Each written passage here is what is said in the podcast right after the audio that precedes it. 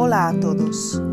Hoy, Tarcio Rodríguez comenta en Café con Espiritismo un mensaje de Emmanuel del libro Camino, Verdad y Vida, psicografía de Francisco Cándido Xavier, el capítulo 58, intitulado Ganar, donde encontramos un mensaje del capítulo 8, versículo 36 del Evangelio de Marcos, cuando Jesús nos pregunta, pues ¿qué aprovecharía al hombre ganar todo el mundo y perder su alma? Emmanuel comenta que el hombre está siempre decidido a conquistar el mundo, pero nunca dispuesto a conquistarse para una esfera más elevada. En ese falso concepto subvierte el orden en las oportunidades de cada día. Si Dios le concede bastante salud física, acostumbra a usarla en la adquisición de la enfermedad destructora. Si consigue amontonar posibilidades financieras, intentaría monopolizar los intereses ajenos. Al leer este mensaje, recordamos la explicación de Kardec en la obra La Génesis, cuando nos dice que si buscásemos el origen de todos los vicios y pasiones humanas, encontraríamos estas vicisitudes enraizadas en el instinto de conservación, instinto que se encuentra extremadamente presente en los seres primitivos y próximos de la animalidad, en donde aún no hay un contrapunto del sentido moral y de la inteligencia madura.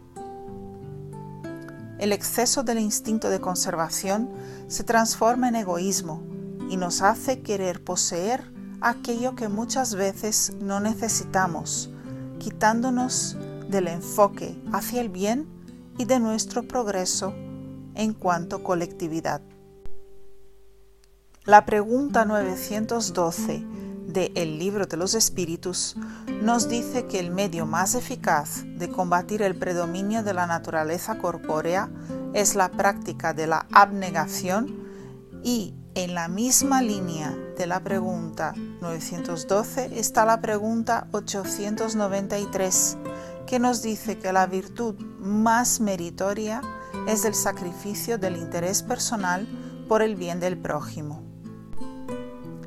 Debemos aprender a practicar esa virtud de la abnegación y entender que vale más un prejuicio personal en nombre de la justicia que vencer por el egoísmo.